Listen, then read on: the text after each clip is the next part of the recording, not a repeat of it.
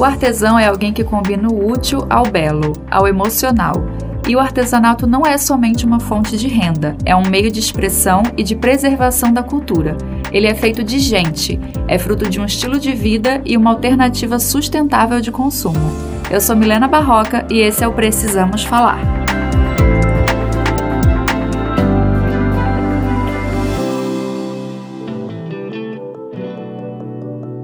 Ao contrário da indústria, que massifica, padroniza e investe em quantidade, o mestre artesão coloca em seus trabalhos muita dedicação, originalidade e qualidade.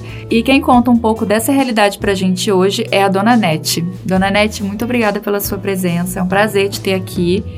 Conta pra gente, por favor, um pouquinho como a senhora começou no artesanato.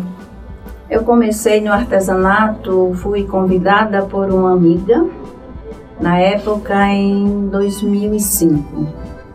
Comecei a trabalhar mesmo com artesanato já em 2006. É, na época eu fazia na parte de reciclagem, né? Eu trabalhava, fiz um curso de reciclagem e aí é, a gente aprendeu a fazer uns banquinhos, e aí nós fomos nos aperfeiçoando e entrando em outras modalidades de, do artesanato. Como hoje, por exemplo, eu eu estou com, trabalhando no TA de prego, onde eu faço os cachecols, faço blusas e outras coisas também ligado junto ao TA. Como é a vida da senhora? É, a senhora participa de feiras, estandes, eventos? A senhora vive hoje do artesanato? Tenho uma lojinha né, no Mercado Jaraguá, mas faço parte de um grupo, a Zange, onde esse grupo também é lá do Mercado Jaraguá, só que as artesãs elas moram em diversos bairros. E nós lá no mercado, a gente produz os nossos artesanatos. Nós trabalhamos com pesos de porta, o próprio TA que nós, nós passamos uma para outra, né? Para que todas possam né, estar tá inserida nesse processo.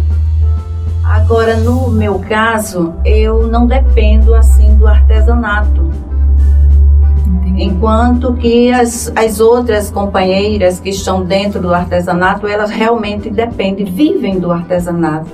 A renda do artesanato é tudo para elas. E nesse momento a gente está tendo a satisfação de estar nos shoppings, como nós estamos no Marcel Shopping, no Parque Shopping. Então é, é muito importante ter essa visibilidade nesses pontos de grande circulação Pra, principalmente para essas que dependem exclusivamente do artesanato, né? Porque além de manter viva a cultura, a gente valoriza o trabalho delas e gera fonte de renda, né? Com certeza, muitas delas, como eu disse, dependem muito dessa renda. E aí, esse procedimento é de grande importância para todas, em especial aquelas que realmente estão nessa batalha só tem essa renda, não tem outra renda. E como a senhora avalia a presença das mulheres no artesanato local? A presença das mulheres é de grande importância porque muitas, eu tenho uma, por exemplo, ela não está mais no nosso grupo por conta de uma depressão. Essa depressão veio em ocorrência esse problema da Braskem. Ela como artesã, ela estava indo nos ajudar, comercializar, mas depois que surgiu essa Braskem, ela está se sentindo assim muito fragilizada, porque o local onde ela morava teve que sair, está morando em um outro local e ela está em depressão, depressão mesmo. Eu não sei nem como ajudar, porque eu tento ligar para ela, e ela não está me atendendo. Mas ela é uma referência para a senhora de trabalho? Com feminino? certeza, é sim. Ela é uma batalhadora, ela vinha fazendo muitas coisas lindas e agora, com esse problema, eu não sei mais o que fazer com a nossa amiga Prudência, é o nome dela.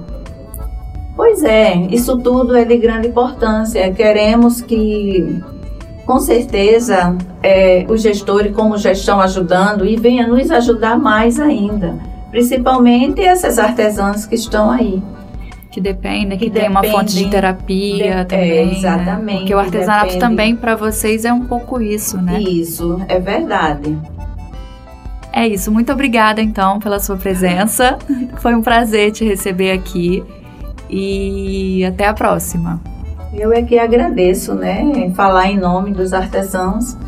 Agradeço de coração. Que Deus abençoe a todas vocês, todos e todas.